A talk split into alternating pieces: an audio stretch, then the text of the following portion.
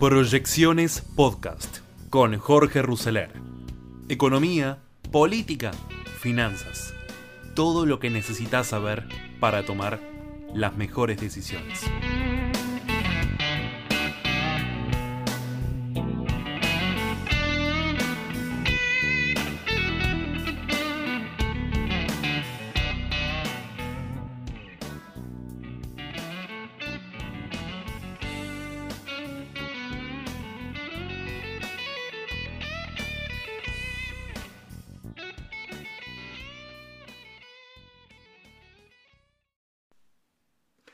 Bienvenidos a esta edición de proyecciones de hoy martes 25 de octubre del 2022.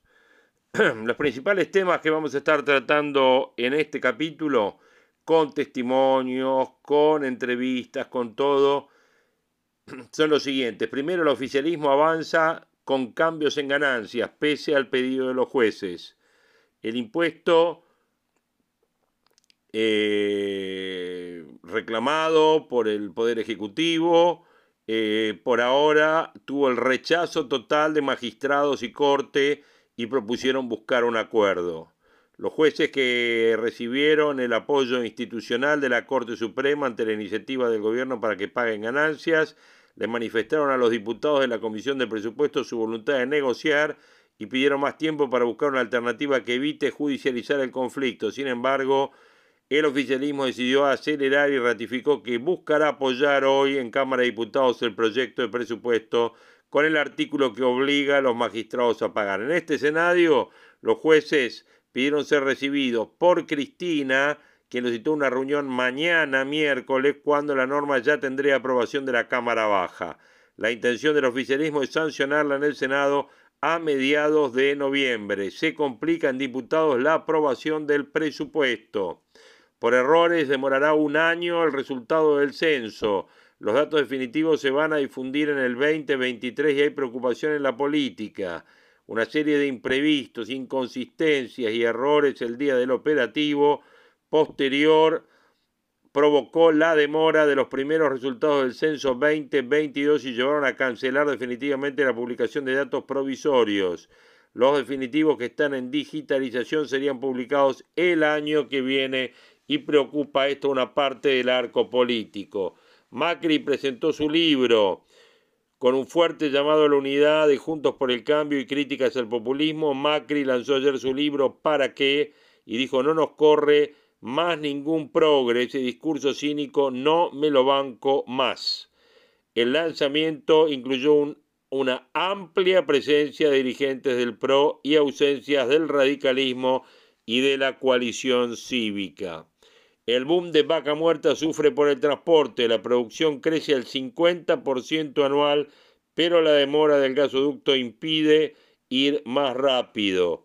Máximo dijo que no cree que Cristina sea candidata, puso en duda que la vicepresidenta se postule en 2023 porque dijo hizo un gran esfuerzo.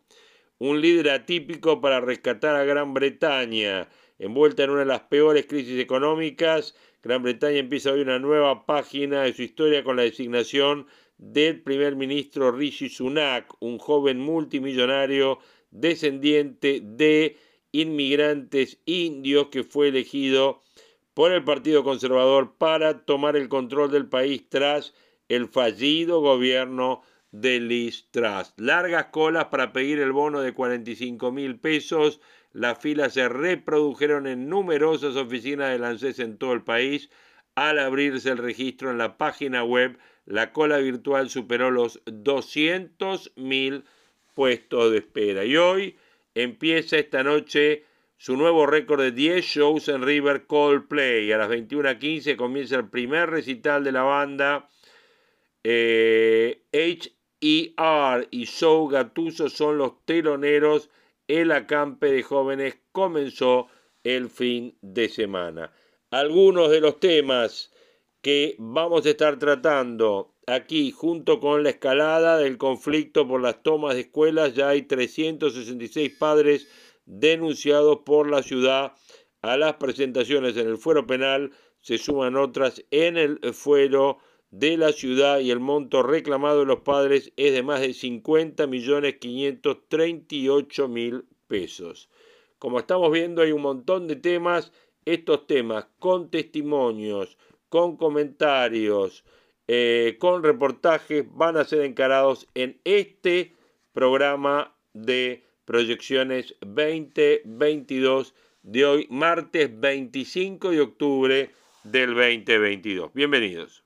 Aldaya, editor de BloombergLinea.com en Argentina, y hoy te voy a contar las tres noticias más importantes para que arranques tu día. Además, como todos los martes, Belén Escobar nos trae el dato económico de la semana. No se olviden de darle clic al botón para seguir a este podcast y de activar las notificaciones.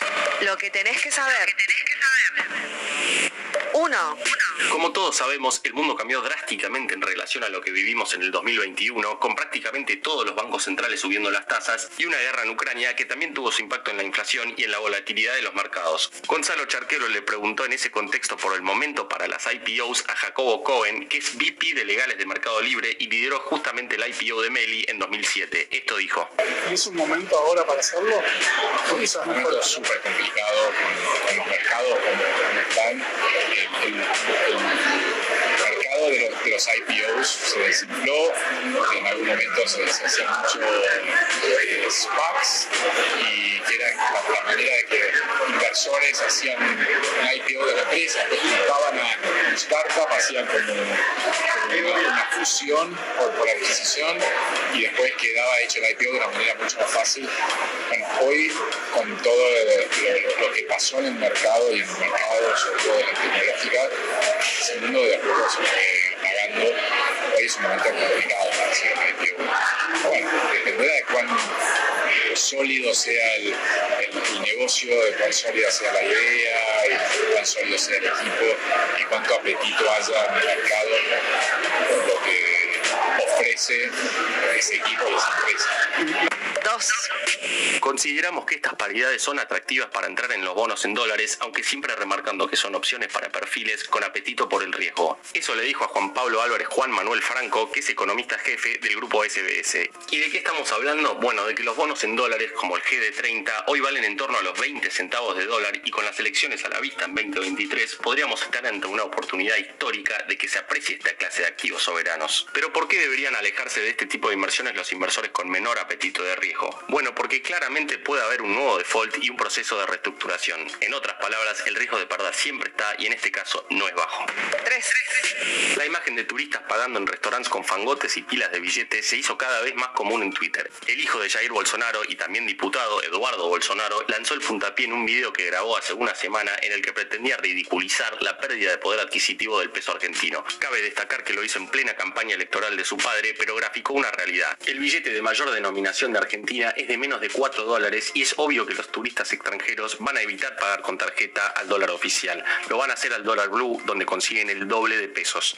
Según datos que pudo conseguir Tomás Carrió del Ministerio de Turismo de la Nación, entre el 1 de enero y el 14 de octubre de 2022, más de 5 millones de visitantes no residentes gastaron unos 2.320 millones de dólares en Argentina. Pero solo una fracción minoritaria ingresó ese dinero a través del mercado oficial de cambios. Por un lado, permitir esto hace que los turistas gasten más, pero del otro no entran verdes a las arcas del Banco Central. Antes de pasar al dato económico de la semana, veamos rápidamente cómo van a abrir los mercados este martes. El S&P Merval subió 0,6% ayer, fue una jornada de caídas para las acciones argentinas en Wall Street, con bajas hasta 3,2% para transportadoras del sur y solo 5 subas hasta 3,8% para bioceres. El dólar blue quedó en 291 pesos, el MEP en 292 y el contado con liqui en torno a los 315 pesos. El dato económico. Y ahora Belén Escobar, contanos por favor cuál es el dato económico de la semana en Argentina. Y esta semana tenemos que hablar de dólares y de las reservas internacionales del Banco Central que el equipo económico que lidera Sergio Massa está intentando recomponer en un contexto en el que hay factores que están jugando en contra. ¿De qué estamos hablando? En este caso estamos hablando de la sequía, que impactó fuertemente en la producción nacional de trigo y se encuentra en los niveles más bajos desde la campaña 2015-2016. Esa situación lleva a que la previsión de exportaciones del nuevo ciclo se revise a la baja y de hecho se esperan 5,5 millones menos respecto de los despachos de la campaña previa. Según datos de la Bolsa de Comercio de Rosario, si se compara el valor de las exportaciones proyectadas, el ingreso de dólares estimado por embarques de trigo 2022-2023 caería en un 35% frente al ciclo 2021-2022. Esa situación a su vez se daría en un contexto de fuertes presiones para las reservas del Banco Central, que recordemos que con la puesta en marcha del dólar soja tuvieron una recuperación y según estimaciones del sector privado, en neto se ubican en torno a los 5.400 millones de dólares, el mayor número desde octubre de 2021. A través de ese recorrido entonces llegamos al dato económico de la semana, que es que el gobierno va a tener que seguir muy de cerca lo ocurrido con el sector agropecuario porque la sequía a la Argentina ya le costó más de 1.500 millones de dólares. La frase del día. Antes de irnos, escuchemos lo que dijo el Premio Nobel de Economía Joseph Stiglitz ayer en Buenos Aires por la inauguración del Congreso de la CEPAL. Quisiera felicitar a Argentina por ponerse de pie y enfrentar la extorsión que Pfizer intentó en cuanto a los precios enormes de las vacunas. Un aliado no solo de Martín Guzmán, sino también del gobierno de Alberto Fernández. Fue un nuevo capítulo de la Estrategia del Día Argentina. Yo soy Francisco Aldaya, editor de Bloomberg Línea, y me podéis seguir en Twitter en arroba franaldaya. No se olviden de darle clic al botón para seguir a este podcast y a la campanita para que se enteren al instante cada vez que sale un capítulo de lunes a viernes. Espero que tengas una gran jornada productiva. Esto fue La Estrategia del Día Argentina, escrito y narrado por Francisco Aldaya.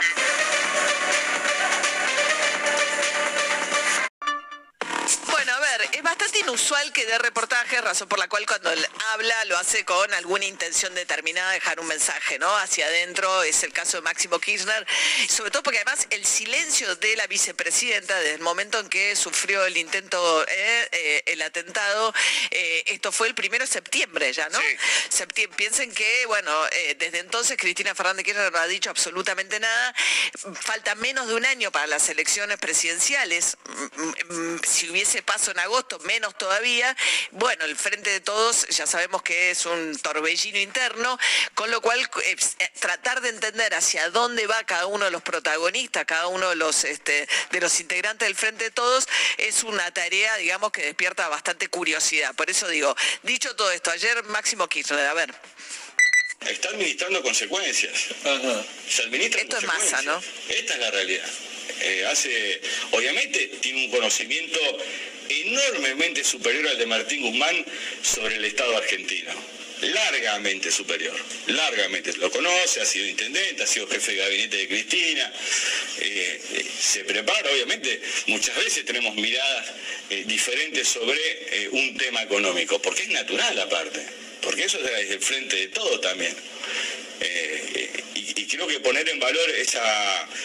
eh, Bien, ahí habla bien de Massa, ¿no? Dice Massa, eh, podemos tener diferencias, pero entiende. Tipo, Guzmán, claro, Guzmán vino de Nueva York, de dar clases en Estados Unidos, a ser el ministro de Economía. Es un poco lo que le está reprochando Máximo Kirchner. ¿Qué más dijo Máximo Kirchner? Es lo que vamos a hacer muchos ciudadanos y ciudadanas argentinas que queremos que le vaya bien a nuestro país, que es no votarlos. ¿Está? Bueno, buscaremos la mejor opción en paso, en generales, y si hay segunda vuelta, segunda vuelta. ¿Y cuáles son los candidatos del peronismo? No, hoy por hoy no, no tiene. No tiene. Alberto creo que ha, dicho que sí. Sí. Eh, por lo que he leído, eh, Massa ha dicho que no. Eh, y creo que Cristina tampoco va a ser, digamos, así que no, habrá que ver. Bueno, ahí con el Cristina tampoco va a ser. Él se explaya. Máximo Kirchner dice que es un desgaste personal muy grande, que ella ya fue, eh, eh, hizo el esfuerzo muy grande y que, escuchen, Creo que ha, hecho un gran esfuerzo. Si vos me preguntás, el desgaste es muy grande en una presidencia. Y el esfuerzo que ha hecho Cristina es enorme. Ha hecho incluso el esfuerzo de ceder cuando era naturalmente la candidata a, a presidenta en 2019 y seguramente hubiera ganado. Pero bueno, también ese ataque formidable sobre su figura de los medios de comunicación, de propios integrantes finalmente del Frente de Todos sobre su figura, la llevó a tomar una decisión que ella lo sabe y lo he dicho públicamente, a mi entender siempre fue eh, equivocada.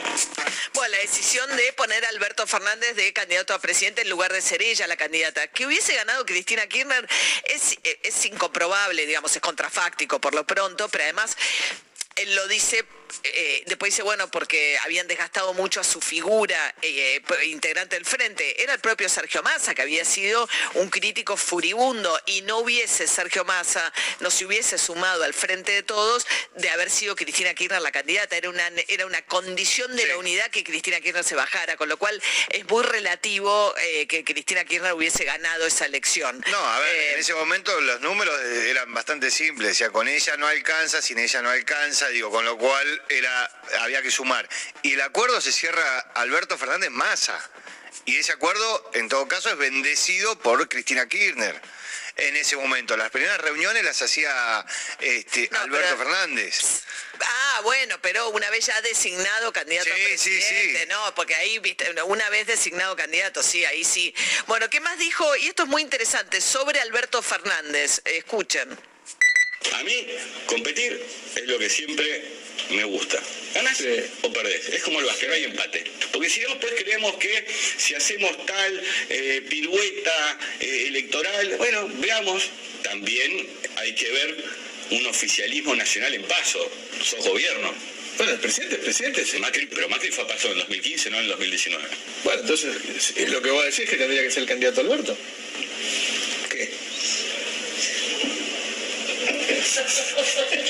Bueno, en este momento Máximo hace gestos. Hace gestos. Para un oficialismo, abre que los ojos. presidente vaya a paso con otros competidores, es por lo menos extraño. ¿Y cuál es la otra opción? No, sé. Hace mucho no tengo idea en qué andan, así que. Bueno, lo que está diciendo es, si no tiene autoridad suficiente para eh, ser candidato sin que nadie le compita, no debería. Es cierto que es raro, un presidente no compite en unas primarias con otros candidatos por una cuestión de, se supone que tiene jerarquía suficiente, que si el presidente quiere ir, los demás se encuadran. Él está diciendo, va a tener que ir una paso, no es raro. Yo entiendo de esto que él está diciendo, Cristina Kirchner se corre, debería correrse también Alberto Fernández y que jueguen otros. Después fue elogioso de Guado de Pedro, dijo tiene una edad muy buena para ser presidente. De Massa todavía es elogioso también. Yo entiendo que lo que está buscando Máximo Kirchner es que el presidente tampoco sea candidato. Eh, veremos porque Alberto Fernández quiere ser candidato. Del otro lado, Mauricio Macri ayer presentó su libro ¿Para qué? ¿Eh?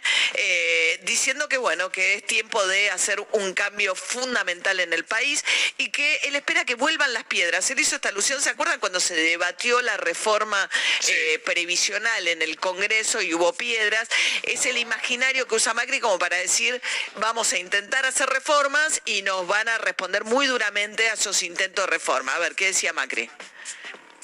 Es el 7. Y puede que al final terminen las propuestas que una represente un cambio sin concesiones y otro un cambio con límites. Pero suficientemente cambio como para que nadie se sienta que no puede colaborar con el que gana.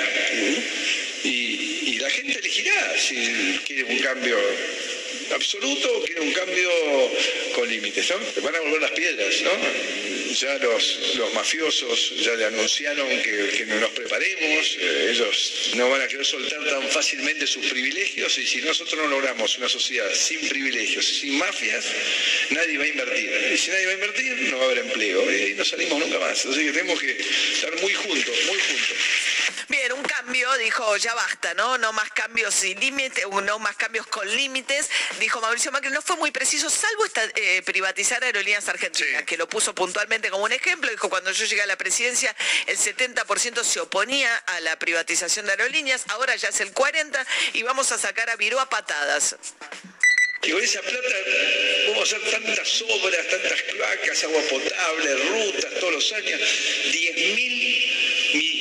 10.600 millones de dólares hasta fin de año va a haber sido el costo de haber estatizado las líneas argentinas. Tendríamos la mejor red de transporte de trenes del mundo. Eso serían millones de puestos de trabajo para todos. ¿dónde está la prioridad? ¿Dónde mierda están las prioridades? Entonces a mí no me corren más. No, nos pueden correr más. Ningún discurso progre cínico no me lo banco más, no me lo banco más. No más. Bien, ningún progre me corre más. Me parece que ahí está también un poco el discurso claro hacia dónde va. En un momento dijo, hay parte del territorio argentino tomado. No sé de qué hablaba, porque en algún momento dijo que era en Vaca Muerta, que vuela de inversiones Vaca Muerta, récord absoluto de producción eh, de petróleo y de shale sobre todo. Y no sé... Hay algunas cosas también que, que son un poco complejas. Cuando él habla de esto que escuchábamos antes, lo de las piedras, ¿no? él siempre se queda, o, el- o cambiemos, el PRO se queda en la, en la parte de las piedras. Nunca dice que la ley se aprobó. Y que se aprobó porque se ausentó buena parte del peronismo con apoyo de los gobernadores. Con lo cual, digo, hay una parte donde sí hubo piedras, pero se aprobó. Lo mismo con, con aerolíneas argentinas, digo, hay una parte donde dicen, bueno, no, tiene que salir. Pero ellos eh, La mantuvieron. la mantuvieron. Sí, de hecho, sí.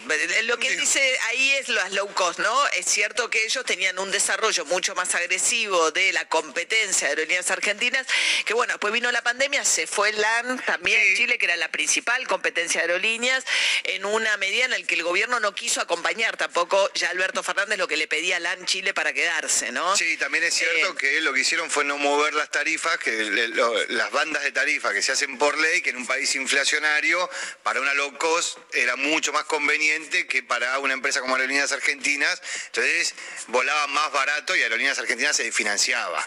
Entonces era más fácil después comercializar una, una empresa que está desfinanciada que eh, una aerolínea tan grande como Aerolíneas Argentinas. Dietrich no movía. la- las bandas tarifarias de las, de las aerolíneas es por ley. ¿Cuál es el piso y cuál es el máximo? Al no moverlo, este, lo que hacían era que las low cost podían volar más barato que lo que volaba Aerolíneas Argentinas por una cuestión de costo. Entonces, pero vos hacía- sí, pero vo- vo- volaban por debajo de sus costos, las low cost. No, volaban más barato que aerolíneas argentinas, pero claro, porque no le movían el piso, no levantaban el piso de las tarifas. Está bien, pero ¿por qué pagas más caro? ¿Por qué como contribuyente tengo que pagarle un subsidio a aerolínea para pagar más caro después No, la, porque la- Aerolíneas tiene otra estructura, porque Ah, Aerolíneas bueno. vuela a lugares donde las low cost no vuelan porque no es negocio, digo, Sí, tiene igual, a mí igual lo de aerolíneas argentinas, yo te digo, para mí es toda una discusión, hay que pensar, porque es no hay casi países en el mundo que sostengan eh, eh, eh, aerolíneas estatales. Eh, y tiene un costo que vos decís, bueno, sí, tiene la conectividad, pero bueno, es un costo altísimo y vos estás financiando clase media alta. No, no, está- eso eh, está claro. Yo no sé, a mí me parece que la aerolínea no sé cuál es la solución, pero hay una discusión para ahí, para mí ahí que es una discusión importante. Pero bueno, mientras tanto, eh, Alberto Silioni dijo que hay conversaciones para evitar el- el recorte del presupuesto de educación, del presupuesto que se va a discutir hoy en la Cámara de Diputados. Nunca debiera ir a la baja el presupuesto educativo, pero tengo expectativas positivas. Hablé en, eh, en los últimos días con, con el ministro de Educación de la Nación y, y eso es una discusión, todavía no está definido, así que esperemos que, que- que puedan acomodarse esos números y, y que el presupuesto no, no tenga una merma respecto del anterior. Es un recorte del 15%, se- el recorte de fondos para educación. En realidad hay un recorte generalizado de gasto, pero lo curioso y lo preocupante es que en educación es el doble que el promedio, el, el doble que el promedio, un recorte promedio del 7%, que en la parte que pone la nación para educación es el doble. Hay mucho ruido interno con esto también. Está Jaime Persica, el ministro de Educación, que no ha dicho nada, pues está tratando de revertirlo. Soledad Cuña, también la ministra de Educación de eh, La Reta, criticó esto y anunció además que van a demandar, demandaron a los padres, los chicos que tomaron escuelas en la ciudad, por 50 millones de pesos. Hay demandas a padres en forma individual que van de 250 mil a 2 millones de pesos. Me parece ridículo, de, de verdad, responsabilizar a los padres eh, por las tomas de escuelas eh, y que la disuasión sea vía multas en todo caso. Bueno, mientras tanto, la otra discusión también que se está dando en el presupuesto es el tema ganancias. Le quieren cobrar ganancias a todos los jueces. Hay resistencia a la Asociación de Magistrados. Eh, están pagando solamente los que ingresaron, eh, fueron designados jueces a partir del 2017. Martín Soria, ministro de Justicia, decía lo siguiente. La exención de ganancias de los jueces no es un derecho adquirido, es un privilegio que eh, ha, sido mantenido por decisión propia de la justicia argentina. Y hoy estamos ante la posibilidad histórica de corregir esta situación y de desterrar un acuerdo político por el cual el gobierno macrista, el gobierno anterior, arregló, esa es la palabra, con el Poder Judicial en la Argentina, eh, para sancionar una ley que nos dejó a medias, ¿no? Vos sabés que de, hay jueces de primera y jueces de segunda categoría. Eh, a partir del 2017 hay algunos magistrados que pagan una parte del impuesto a las ganancias y otros que no pagan absolutamente nada. Urbana Play. Noticias.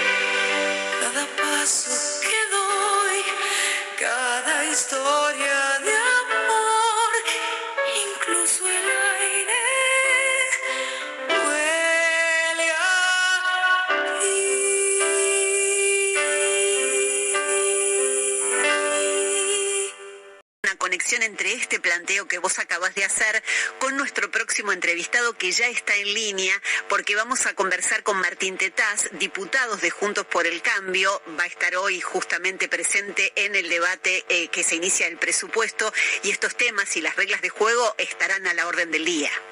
¿Cómo no? Martín, ¿cómo estás? Buen día, un gusto. Hola, buen día, ¿qué tal? ¿Cómo? A, a Pablo lo escucho un poquito bajo, a ver si Sí, me pueden sí, vamos a ver si podemos recuperar un poquito el, el audio, el audio para que escuche mejor. Bien, bien, bien. Yo, yo voy a ¿Cómo hablar así. Bien, bien, Martín, gracias. ¿eh? Eh, ¿Qué tema? no, la cuestión de, de- de- del régimen de promoción las reglas del juego. Recién Luis Gali de Newsano decía, no queremos que nos cambien las reglas del juego. Y ustedes deben decir, que queremos el gobierno para cambiar las reglas del juego. Es, es un temazo el que, el que se viene si esto vuelven al gobierno. Mira, no hay que tener miedo de corregir lo que está mal, es un error, digamos, que hace que, que haya estado mal durante muchos años no le da ningún derecho a nadie de mantener una irregularidad. Eh, simplemente, obviamente tiene que haber un, un- recorrido, ¿no es cierto? Y- pero sobre todas las cosas, tiene que haber una evaluación de impacto de las cosas que estamos haciendo. Yo esto, Pablo, lo estoy pidiendo desde el primer día que entré al Congreso el año pasado, cada vez que viene uno de los funcionarios a, presentar su, su parte del presupuesto, presupuesto y que con alguna idea de alguna partida extra para algún régimen, sea Tierra del Fuego, sea régimen automotriz, sea, lo- sea el régimen que sea, lo primero que pido es, ¿alguien midió si esto que estamos haciendo sirve para algo?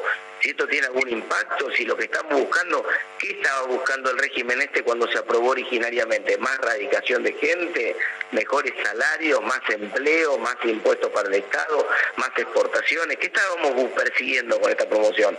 Lo podemos medir unos años después a ver si esto que estábamos persiguiendo se consiguió, sí o no, porque si se consiguió, perfecto, seguimos, si no se consiguió, hay que pensar otra cosa. Entonces, me parece que si guiamos las decisiones por, el análisis de los datos, es más fácil para todos, ¿no?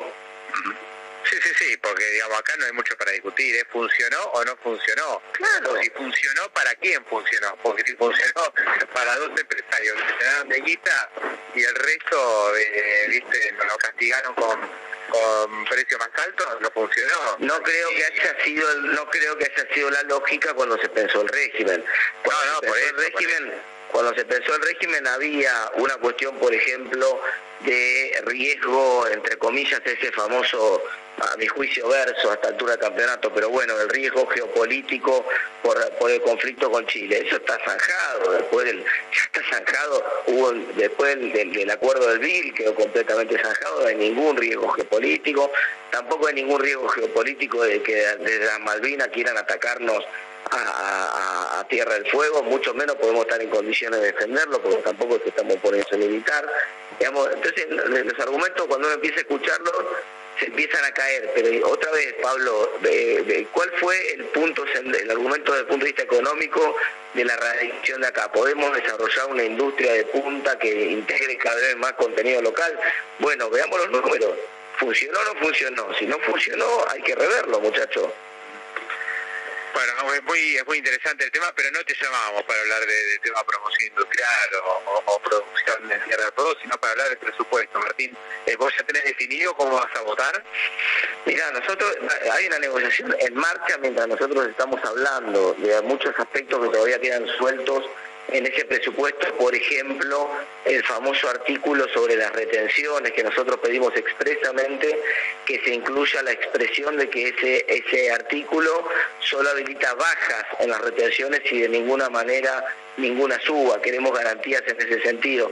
Por mencionarte un caso, todavía está hasta el día de, hasta el momento que estamos hablando en discusión si va a llegar al recinto o no la, en la cuestión del aumento de- del impuesto a la ganancia, no del aumento, en realidad ley pareja no es rigurosa, que se cumpla el artículo 16 de la Constitución que dice que somos iguales todos ante la ley y se termine el privilegio que tienen algunos, como por ejemplo los jueces, pero no son solamente los jueces, son también muchos empleados de la administración pública, eh, etcétera. Entonces, eh, hay muchos temas que todavía están sueltos, Pablo, como para poder darte una definición y esto se va a terminar votando, como siempre ocurre, probablemente a altas horas de la madrugada. Entonces, no me animaría yo a, asegurarte eh, cuál es la estrategia parlamentaria. Sí te puedo decir que, que ese presupuesto es un presupuesto que eh, ha incluido muchos de los pedidos que nosotros hicimos desde la oposición, empezando por la famosa cláusula gatillo que, que permite que ya no tenga rienda suelta el gobierno subestimando la, in- la inflación en el presupuesto. Viste que había dicho el gobierno va a ser el 60% de la inflación. Claro, sí, sí, sí, sí, que, sí, que es una esto no era creíble, nosotros dijimos, bueno, pongamos una cláusula gatillo, ¿qué pasa si es más de 60? Bueno, ahora tiene que volver al Congreso a pedir autorización para gastar más. Entonces, eso parece bastante razonable. En la medida que la oposición va consiguiendo las cosas que se va proponiendo y que pide en la, ne- en la negociación, obviamente se acerca más la posibilidad de que terminemos acompañando, por lo menos en general. Después, bueno, se incluyó verá. Sí, eh, se incluyó Martín también un, eh, creo que es un proyecto tuyo eso, ¿no? Una, una propuesta tuya que es eh, que los colegios privados el 40% del gasto o de lo que uno, este, digamos, dispone para el pago de colegio privado Sí, primero no es primero no es solamente para colegios privados, son gastos educativos de la familia. Vos podés mandar a tu hijo a una escuela pública, pero después va a inglés a un instituto privado a la tarde, o va a computación, o comprar libros para que el chico estudie. Digamos, todo eso está incluido dentro de lo que vos podés deducir. No es que podés deducir el 40% de esos gastos, es el 40% de la, de la deducción general que se permite. O sea, aproximadamente van a terminar siendo unos 3.000, 4.000 pesos por mes por familia. Es una suerte de alivio fiscal para la clase media para compensar un poco el tema de que el presupuesto tiene, como sabes muy bien, un artículo que pone un blanqueo. O sea, nosotros estamos eh, siendo, digamos, entre comillas, generosos con los que no pagaron y le decimos, bueno, está bien, puede pagar ahora. Bueno, entonces sí, si con el que no cumplió el Estado es benevolente, tiene que ser mucho más benevolente con el que cumple, porque si no, el incentivo queda puesto pata para arriba. Eh, bueno, entonces estamos estamos a la expectativa de, lo que se apruebe, o sea, esto están, están negociando entre los bloques para ver si Juntos por el Cambio eh, presta su hay, hay, algunos que se han manifestado en por ejemplo, eh, que voten en contra de, del proyecto, es como que no interesa mucho lo que se pueda discutir en estas horas.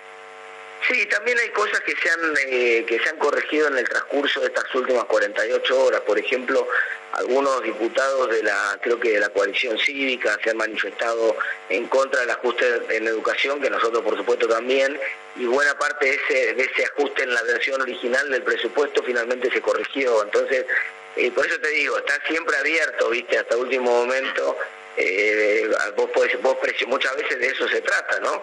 Es decir, vos a, veces anunciás, mirá, en estas condiciones nosotros no acompañamos para torcer el brazo del oficialismo y que vayan haciendo correcciones que hagan que la versión sea mejor del presupuesto. Obviamente, el presupuesto que hubiéramos hecho nosotros, lógicamente no, es un presupuesto, eh, los que ganaron y, son los, que gobiernan el país son ellos y tienen que hacer ellos su, su propio presupuesto. Ahora, nosotros, ¿cuál es el rol de la oposición? Tratar de que este presupuesto no sea tan malo, tratar de ir incluyéndole modificaciones para que para que la, para que la clase media no pague como siempre los platos rotos, eh, en fin, en fin, en eso es en lo que estamos trabajando.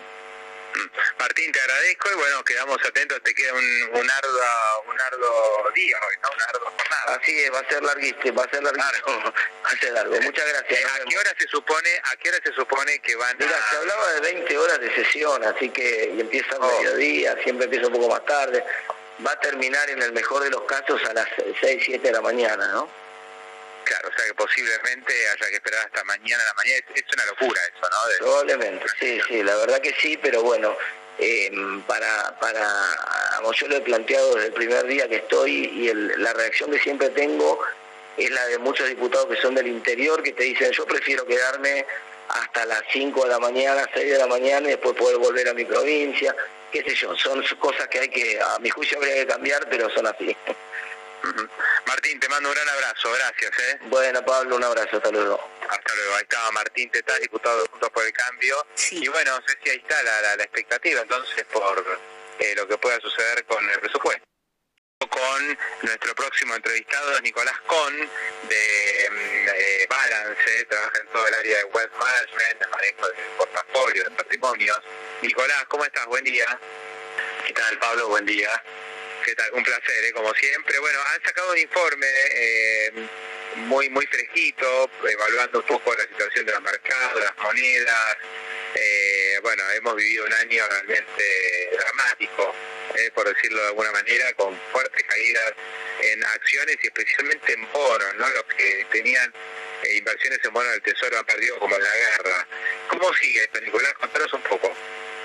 Mira, Ahora la semana que viene es la reunión de la Reserva Federal em, y bueno, los, los básicamente los miembros de la, de la Fed entran en lo que se llama periodo de silencio, o sea, hasta la, hasta la decisión del, digamos, de la próxima semana no hacen, digamos, ningún comentario, pero la, la semana pasada algunos comentarios que salieron, una nota mismo en el Wall Street Journal, como que dieron la indicación de que la Fed en la próxima reunión va a discutir eh, cuál va a ser el ritmo de suba en las reuniones siguientes. ¿sí? O sea, para, para la reunión de noviembre se espera que la Fed suba de nuevo 75 puntos básicos hasta 4 de monetaria y la idea es que, digamos, como que empezaron a introducir esta idea de, bueno, no van a ser 75 puntos básicos para siempre, sino que quieren ir, de, digamos, de alguna forma empezando a reducir el ritmo de ajuste eh, para obviamente ir evaluando cómo eh, se va materializando, cómo se va canalizando ese ajuste en la economía. lo cual no significa que la Reserva Federal, eh, digamos, va, vaya a volverse lo que se llama dovish, o sea, que digamos, básicamente vaya a cambiar su postura, eh, digamos, por una, por una postura más suave, sino que eh, en vez de subir 75 en diciembre, probablemente hagan 50 puntos básicos en diciembre y otros 50 puntos básicos a principios de febrero del año que viene, y terminaríamos con una tasa de política monetaria eh, terminal de, eh, de, 5%. Eh, ahora, eh, recién Leandro comentaba que la, la, tasa de 10 años estaba comprimiendo hoy, em, digamos, lo cual yo creo que en parte, digamos, un poco hay ese alivio respecto a esta idea de que la Fed ya empieza a acercarse a la, digamos, a la, a la, a la tasa terminal. Lo que uno ve cuando analiza todos los ciclos, por lo menos desde, desde, fines de los 80, es que típicamente las tasas de, eh, de interés en Estados Unidos generalmente hacen pico en el mismo nivel de la tasa terminal de la Fed. O sea, ¿qué significa esto? Que si la Fed termina en 5, la tasa de política monetaria, probablemente podamos ver la tasa de 10 años tocando el nivel de, de, de, 5%, digamos, eh, probablemente lo toque y después, digamos, vuelva a un nivel más bajo, pero, eh, o sea, la, la presión sobre las tasas puede seguir continuando. Ahora, la temporada de balances, como comentaban ustedes recién, está siendo mejor de lo esperado y eso claramente es, eh, es de alguna forma un alivio de corto plazo o un aliciente para las acciones de corto plazo, pero en definitiva la, la película sigue siendo la misma, ¿sí? que eh, la política monetaria sigue con, digamos, con este tren de ajuste, que de hecho el, impacto de la política monetaria se va a ver porque más que... Hola. Pablo. Nicolás, ¿vos nos escuchás? Sí, sí, yo los escucho. Sí, sí, yo los escucho. Perfecto, perfecto. Claro, lo que no hay que... Sí, sí, sí, se, cortó por un instante. Ahora, Nicolás, claro, porque lo que no hay que perder de vista después de toda este, esta descripción que nos haces es que acá la clave es eh, el, combate contra la inflación. O sea, y ahí es donde me parece que todavía no está claro si ese combate se está ganando o no. Primero porque, por ejemplo, en Europa la, la inflación es altísima, pero en Estados Unidos también los datos de inflación vienen elevados, los datos de ganancia de las empresas muestran que el enfriamiento por ahora no es tal o no tiene la magnitud que muchos pensaban, el mercado laboral está prácticamente en pleno empleo, entonces este, creo que todavía daría la sensación que a la FED le queda un largo camino aún para eh, tener eh, indicios claros de que está eh, ganando el combate contra la inflación. No, totalmente. Eh, y en ese sentido, por eso es que digamos, hay una forma de tener cuidado con este eh, este cambio en la comunicación de la FED, porque significa que de repente, ah, bueno, dejamos de lado la postura agresiva con la que veníamos. No, justamente lo que vienen diciendo los miembros de la FED es, bueno, ahora vamos a subir la tasa a un, nivel elevado, digamos 5%, para poner referencia, en el ciclo de 2004-2006, bueno, la FED terminó en 5.25 o sea, eh, y cuando uno mira la tasa de política monetaria ajustada por expectativas de inflación, bueno, ahora, ahora está empezando a entrar en, términos reales, pero el año que viene se espera que sea, digamos, esté en, en, un terreno cercano a 2,5% en términos reales, lo cual es muy alto, por lo menos, eh, o, digamos, o, es el nivel más alto por lo menos desde la crisis del 2008. Digo, no, no por eso significa que vamos a tener una crisis del 2008, pero, pero sí el ajuste de, monetario sigue y sigue siendo muy fuerte, digamos, y no solo en Estados Unidos, en Europa, América Latina, digamos, en, distintos bancos centrales de, a lo largo del mundo. Entonces, eso obviamente va a tener un impacto en la actividad que se va a ver más claramente el año que viene. Entonces, eh, toda esta, digamos, por ahí recuperación temporal que podamos ver en, los precios de las acciones, bueno, seguramente tenga fundamento por eh, la, mm, digamos, por los buenos resultados corporativos, pero al final del día, eh, digamos, la música que seguimos bailando es la de los bancos mm. centrales. Y, y como Nicolás, te hago una pregunta pensando en, en, inversiones futuras. Mm, viste que en los últimos años la tendencia era comprar más acciones, incorporar más acciones dentro de los portafolios, más de lo que en promedio se aconsejaba eh, para un inversor de perfil medianamente conservador, porque claro, los bonos no rendían nada. Ahora los bonos vuelven a rendir eh, un rendimiento de una, tasa significativa. Vos hablabas del 5%, pero la tasa corta, la tasa de 10 años podría llegar también al 5%. ¿Es momento de tener mucho más bonos que acciones? Sí, sí, claro, completamente. Yo creo que sí. Yo creo que, el, digamos, el balance está mucho más inclinado a bon- digamos, bonos y bonos de calidad, digamos, pensando en bonos del tesoro. No tanto, no creo que sea el, el momento ahora en mercados emergentes, eh, porque de hecho buena parte de la suba, en, o sea, o por lo menos de la caída en los retornos de los índices de mercados emergentes, cerca del 70%, viene explicado por las subas de, eh, por las mayores subas en Estados Unidos. Eh, con lo cual, si vamos a un escenario de recesión, los diferenciales de tasas respecto a mercados emergentes se van a ampliar todavía más. Entonces, eh, sí claramente lo que vemos mucho más favorable es eh, una, digamos, una sobreponderación en, en, digamos, bonos, particularmente en bonos del tesoro por sobre acciones, por lo menos eh, para los próximos meses, digamos. De hecho, eh, nosotros no vemos que eh, la eh, que el, digamos que el mercado ya haya tocado un, digamos un piso. Digamos. Nosotros creemos que eh, todavía hay, hay espacio para que la- digamos los retornos en las acciones se vuelvan este, más negativos, ¿sí? yendo hacia el año que viene. Digamos, cuando uno mira, por ejemplo, los modelos de recesión, eh, la, la predicción de los modelos de recesión para los próximos 12 meses es de una probabilidad 1, ¿sí? o sea, básicamente como que la re- recesión se va a materializar. Teniendo en cuenta que la Fed va a terminar el ciclo de suba en febrero, típicamente las recesiones se materializa, o, o por lo menos se viene materializando 10 a 12 meses después que la Fed termine el ciclo. Bueno, con lo cual, a fin del año que viene perfectamente podemos tener una recesión en Estados Unidos. Antes vamos a tener una en Europa. Ahora, digo, con la incertidumbre, digamos, en, en, en China, son demasiados los riesgos que tenemos eh, como para como para pensar que eh, digamos que las acciones van a digamos van a van a, van a tener han tocado piso y hay que tener cuidado con esto digamos, típicamente estos son los bear market rallies ¿sí? o sea los, los rallies en los mercados digamos dentro de los mercados de bajistas ¿sí? que ahora seguramente la, la buena temporada de balances lo justifique pero eh, como veníamos hablando, en definitiva, el, digamos, hay muchos más riesgos atrás, particularmente por la política monetaria, que, que hace que todo esto sea más difícil. ¿no? Clarísimo. Nicolás, te mando un gran abrazo, gracias eh, por esta visión y bueno, estamos en contacto. Muchas gracias, Pablo.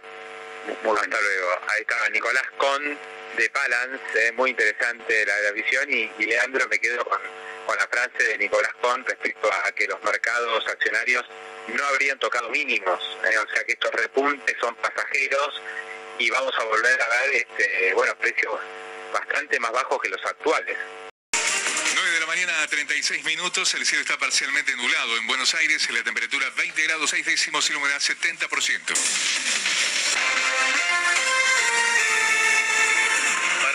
El tema ganancias de los jueces está resuelto desde 2016. El diputado de Juntos por el Cambio dijo que su partido definirá su posición en una reunión de bloque en el día de hoy, pero adelantó que cree que votarán en contra de ese artículo. Lo vamos a terminar de definir en una reunión de bloque que tenemos hoy al mediodía, pero yo creo que finalmente va a ser que votemos en contra de ese artículo. El tema de ganancias de los jueces está resuelto desde 2016, cuando nosotros, yo de modo particular, impulsamos una ley que terminó siendo sancionada, de acuerdo con la cual todos los jueces, empleados y funcionarios que ingresaran al Poder Judicial a partir del 1 de enero de 2017 debían pagar el impuesto a las ganancias.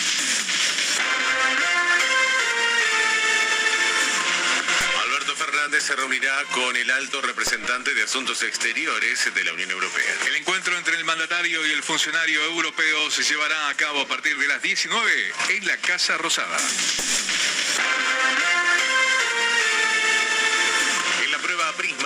Córdoba participarán más de 24.000 estudiantes. La evaluación se les realizará a los alumnos de quinto año del secundario.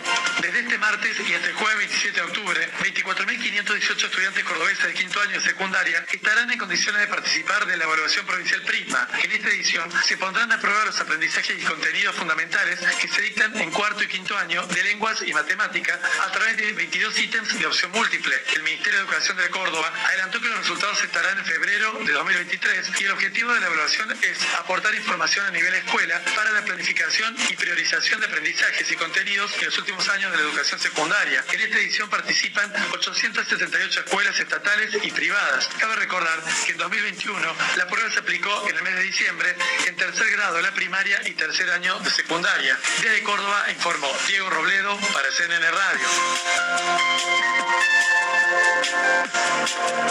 Muy lenta General Paz entre Beiró y Eva Perón en ambos sentidos. Siniestro vial de una moto en la autopista 25 de mayo, sentido del centro, altura Plaza de los Virreyes. Recordamos que a partir de las 4 de la tarde, por recital, se corta la circulación en estas arterias. Figueroa Alcorta entre Monroe y Udaondo, Quintero entre Libertador y Figueroa Alcorta y Udaondo entre Libertador y Puente Ilia. Atención usuarios de colectivos, paro de colectivos en el partido de la Matanza.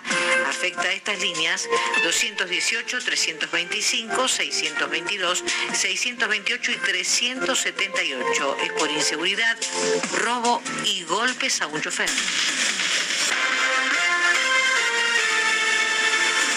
Hora 9, 39 minutos. El cielo se encuentra parcialmente nublado. En Buenos Aires la temperatura es de 20 grados 6 décimos, la humedad del 70%.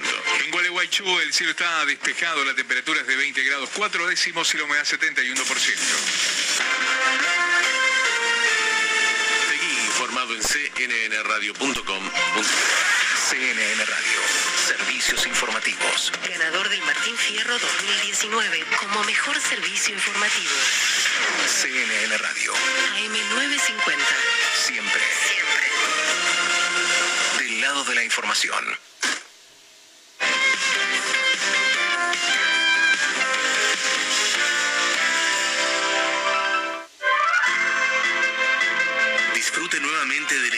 Experiencia de Emirates a partir del 2 de noviembre. Vuele desde Buenos Aires a Río de Janeiro, Dubái y más destinos, incluido Medio Oriente, África, Asia Occidental, el Océano Índico, el Lejano Oriente, Australia y Nueva Zelanda. Relájese a bordo con comidas gourmet, bebidas premium y hasta 5.000 canales de entretenimiento. Comience su viaje con Emirates en emirates.com. Seguros para disfrutar, seguros para cambiar. Estas vacaciones asegura tu salud con Río Uruguay Seguros. Con el seguro RUS Medical Plus Turismo, contás con una cobertura para afrontar los gastos por cada día de internación por COVID y por estadía extra por aislamiento obligatorio a causa del virus.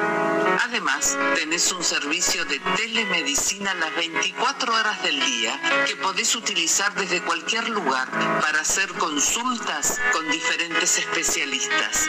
Rus Medical Plus Turismo. Para más información, llama al 0800 555 5787 o comunícate con tu productor asesor de seguros. 0360, Superintendencia de Seguros de la Nación. Somos Mercantil Andina. Nos proyectamos hacia el futuro en un mundo que se transforma. Creamos una experiencia única en seguros, con nuevas tecnologías para todas las generaciones, en una comunidad que inspira, evoluciona y crece. Mercantil Andina. Incondicional. Siempre. Número de inscripción 116. Superintendencia de Seguros de la Nación. A tus mejores sueños, multiplicalos por mil. Llega Kini más mil millones, que a todo lo bueno del Kini le suma un pozo asegurado de mil millones, que sale sí o sí el 20 de noviembre. Kini más mil millones. Ya podés jugar. Podemos decirte que IPF Luz es líder en generación eléctrica eficiente, confiable y sustentable. O lo pueden demostrar aquellas empresas textiles, automotrices, alimenticias y de construcción que ya nos eligieron. Hecho con IPF Luz, energía donde tiene que estar. Conoce más en ipfluz.com.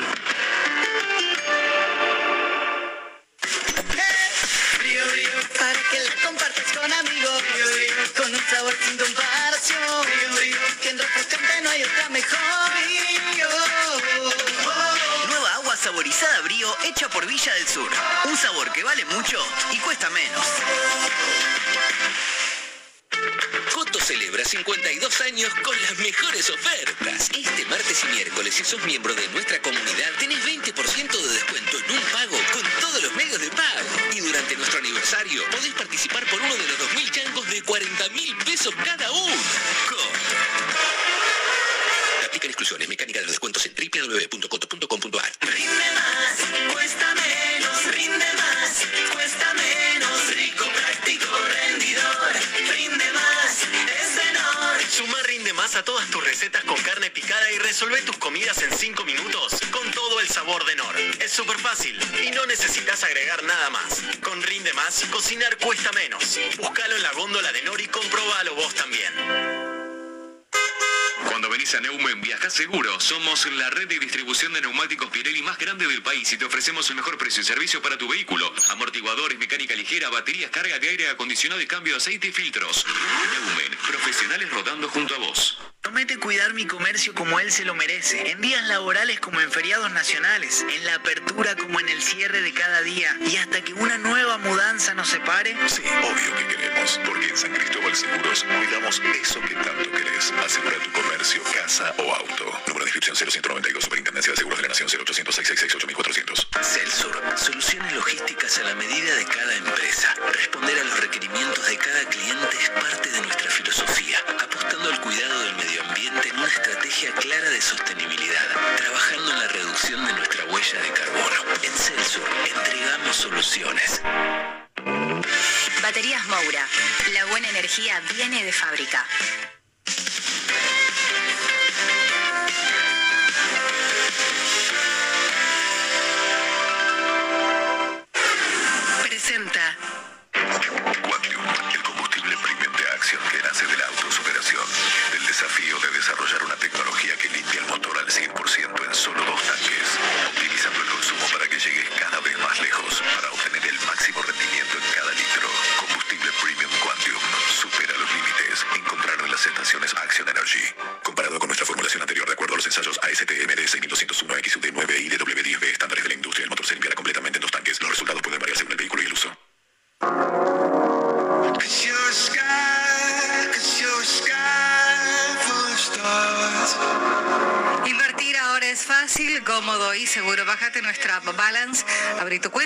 A operar en la plataforma de inversiones más completa del mercado. Podés invertir desde donde estés en todos los instrumentos financieros con todo el soporte de nuestros expertos. Cambia tu forma de ahorrar. Balance Full Investment House.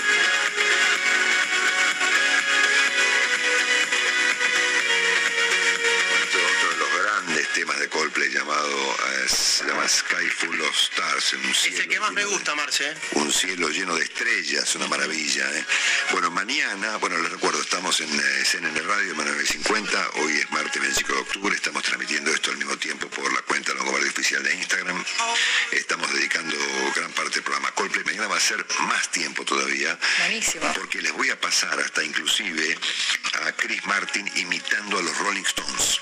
¿eh? Sí, asunto que ocurrió en un programa de televisión eh, en Estados Unidos hace un tiempo, eh, eh, cuyos detalles se los voy a contar mañana, uno de los más grandes programas de televisión que yo he visto en mi vida, ¿eh? hecho por Chris Martin y por un periodista británico en Estados Unidos, una cosa maravillosa, donde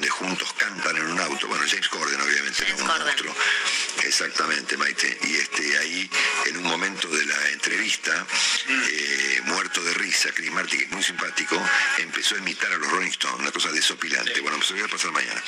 Así que mañana vamos a reducir. 14 de noviembre, Marcelo, perdón, es lo que se viene el 14 de noviembre, lo que vamos a hacer nosotros.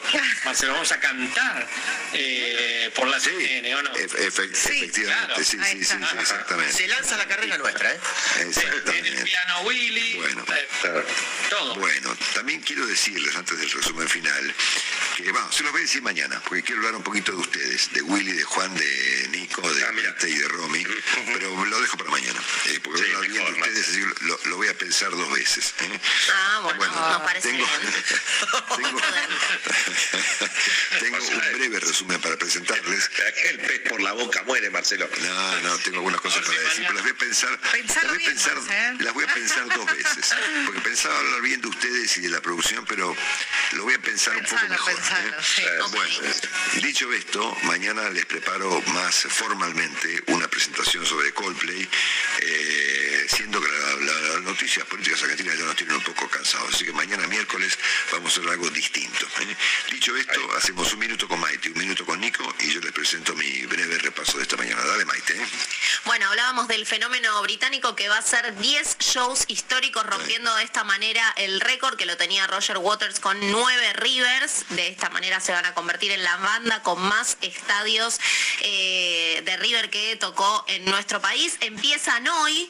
Es la quinta visita de la banda a Argentina. La primera fue en el 2007. Hicieron tres shows en el Gran Rex. Fíjense el crecimiento descomunal a lo largo de los años. Eh, y va a ser también la vuelta a los escenarios de Chris Martin después de ser diagnosticado con una infección pulmonar severa. Recordemos que esto le hizo suspender sus shows en Río de Janeiro. Eh, a las 5 de la tarde ya dan puerta. Todo lo que es la zona de River va a estar muy complicada, por supuesto, en cuanto a tránsito. 7 y cuarto de la tarde empieza Zoe Gotuso, la artista que los va a acompañar también a lo largo de lo que les queda de la gira.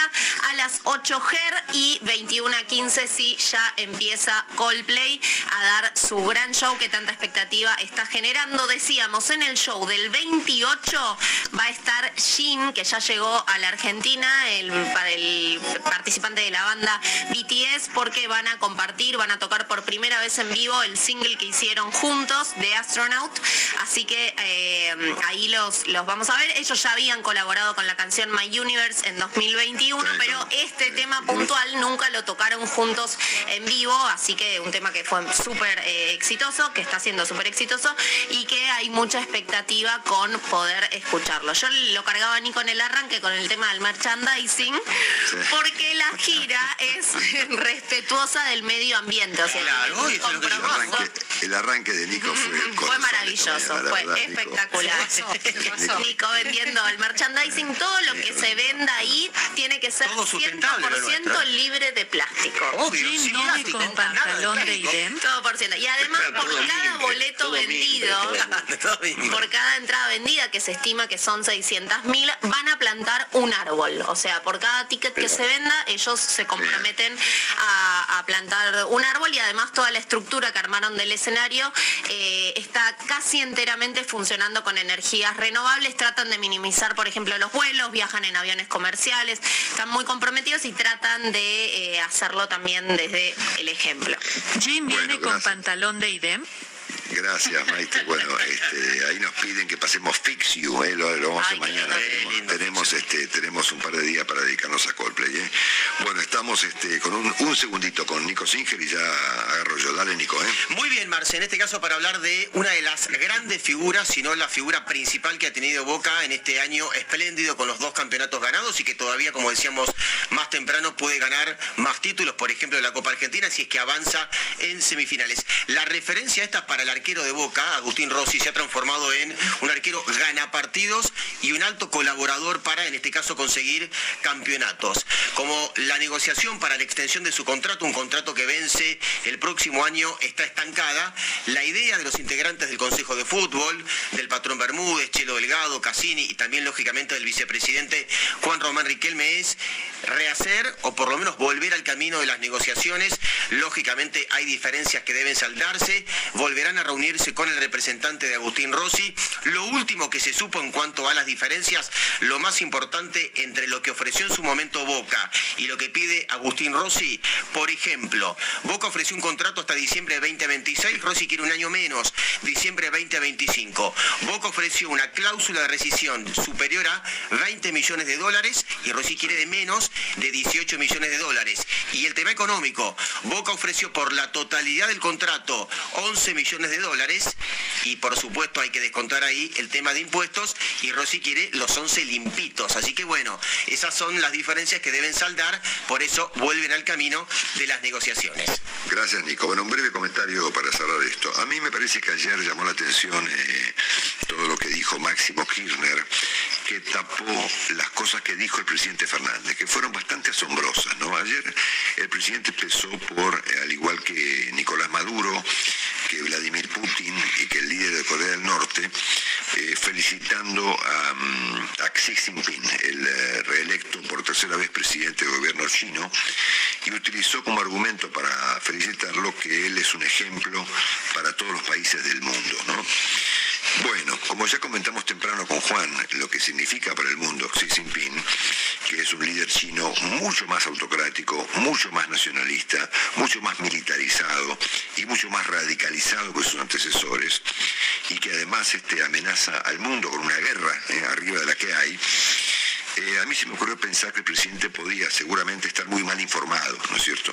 Siendo que el presidente carece de un canciller profesional, este, digamos, tomo en su beneficio, pongámoslo así, que el presidente no tiene idea de lo que habla, ¿no?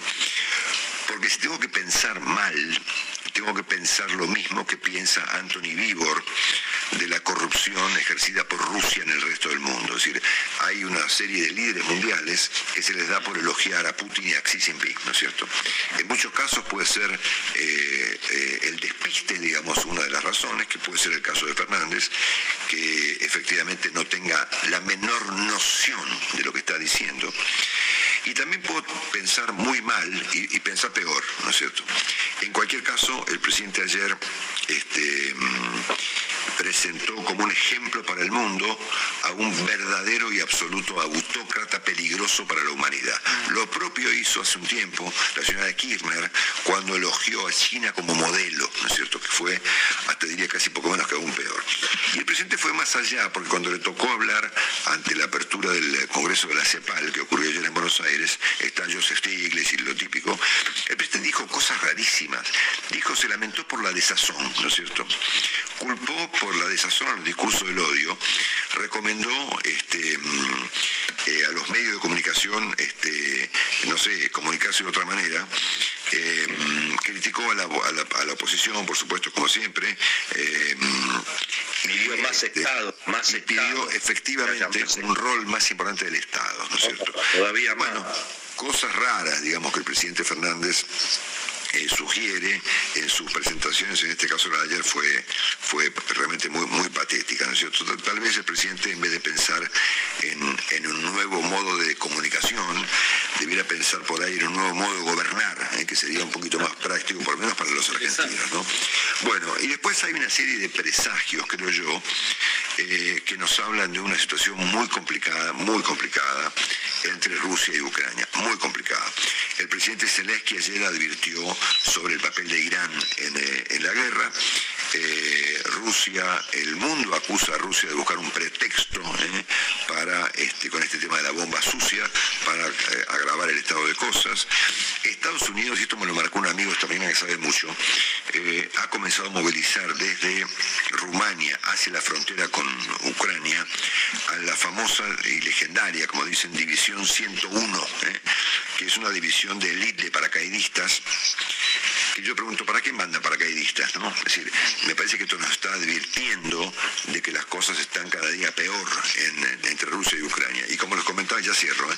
como les comentaba temprano, este, hay un trabajo que fue presentado ayer por el New York Times, que lo vamos a resumir para mañana. Mañana vamos a ocuparnos de Coldplay y vamos a ocuparnos de resumir este trabajo. Eh, yo pocas veces leí algo semejante, ¿no? Ni siquiera cuando ocurrió la tragedia de Bucha, cuando se descubrió lo que había pasado en Bucha con los ucranianos, llegamos al nivel del relato del New York Times que cuenta cómo los eh, ucranianos, cómo los rusos empezaron a despedazar gente, a cortarla en pedazos. Una, una, historia de terror que vamos a contar mañana. Y mañana veremos obviamente las derivaciones del tema presupuestario, este, que hoy comienza la discusión en el Congreso, va a ser un gran lío. Y me quedo finalmente con una definición del ministro Sergio Massa, que al presentar ayer su programa Ahora 30, dijo que el propósito del gobierno es cuidar el poder de compra de los trabajadores. argentinos, ¿no es cierto? Bueno, asunto bien difícil, me imagino yo, en un contexto con una inflación por encima del 100%. Señores señores, queridos amigos, compañeros, nos veremos mañana a las 6 y 5, estaremos juntos mañana también, todos, por supuesto. Vamos a dedicar gran parte del programa a hablar de Coldplay. Eh, vamos a presentar la historia de Coldplay mañana y vamos a contar y vamos a pasar algunos temas, sobre todo el que me gusta a mí, que no sé, no le dije cuál era. Bueno, los quiero mucho. Gracias por todo. Gracias Maite, gracias Romy, gracias Nico, gracias gracias Juan. Mañana a las 6 y 5 en punto estamos aquí en CNN Radio. Chao, chao. Chao, chao, hasta mañana.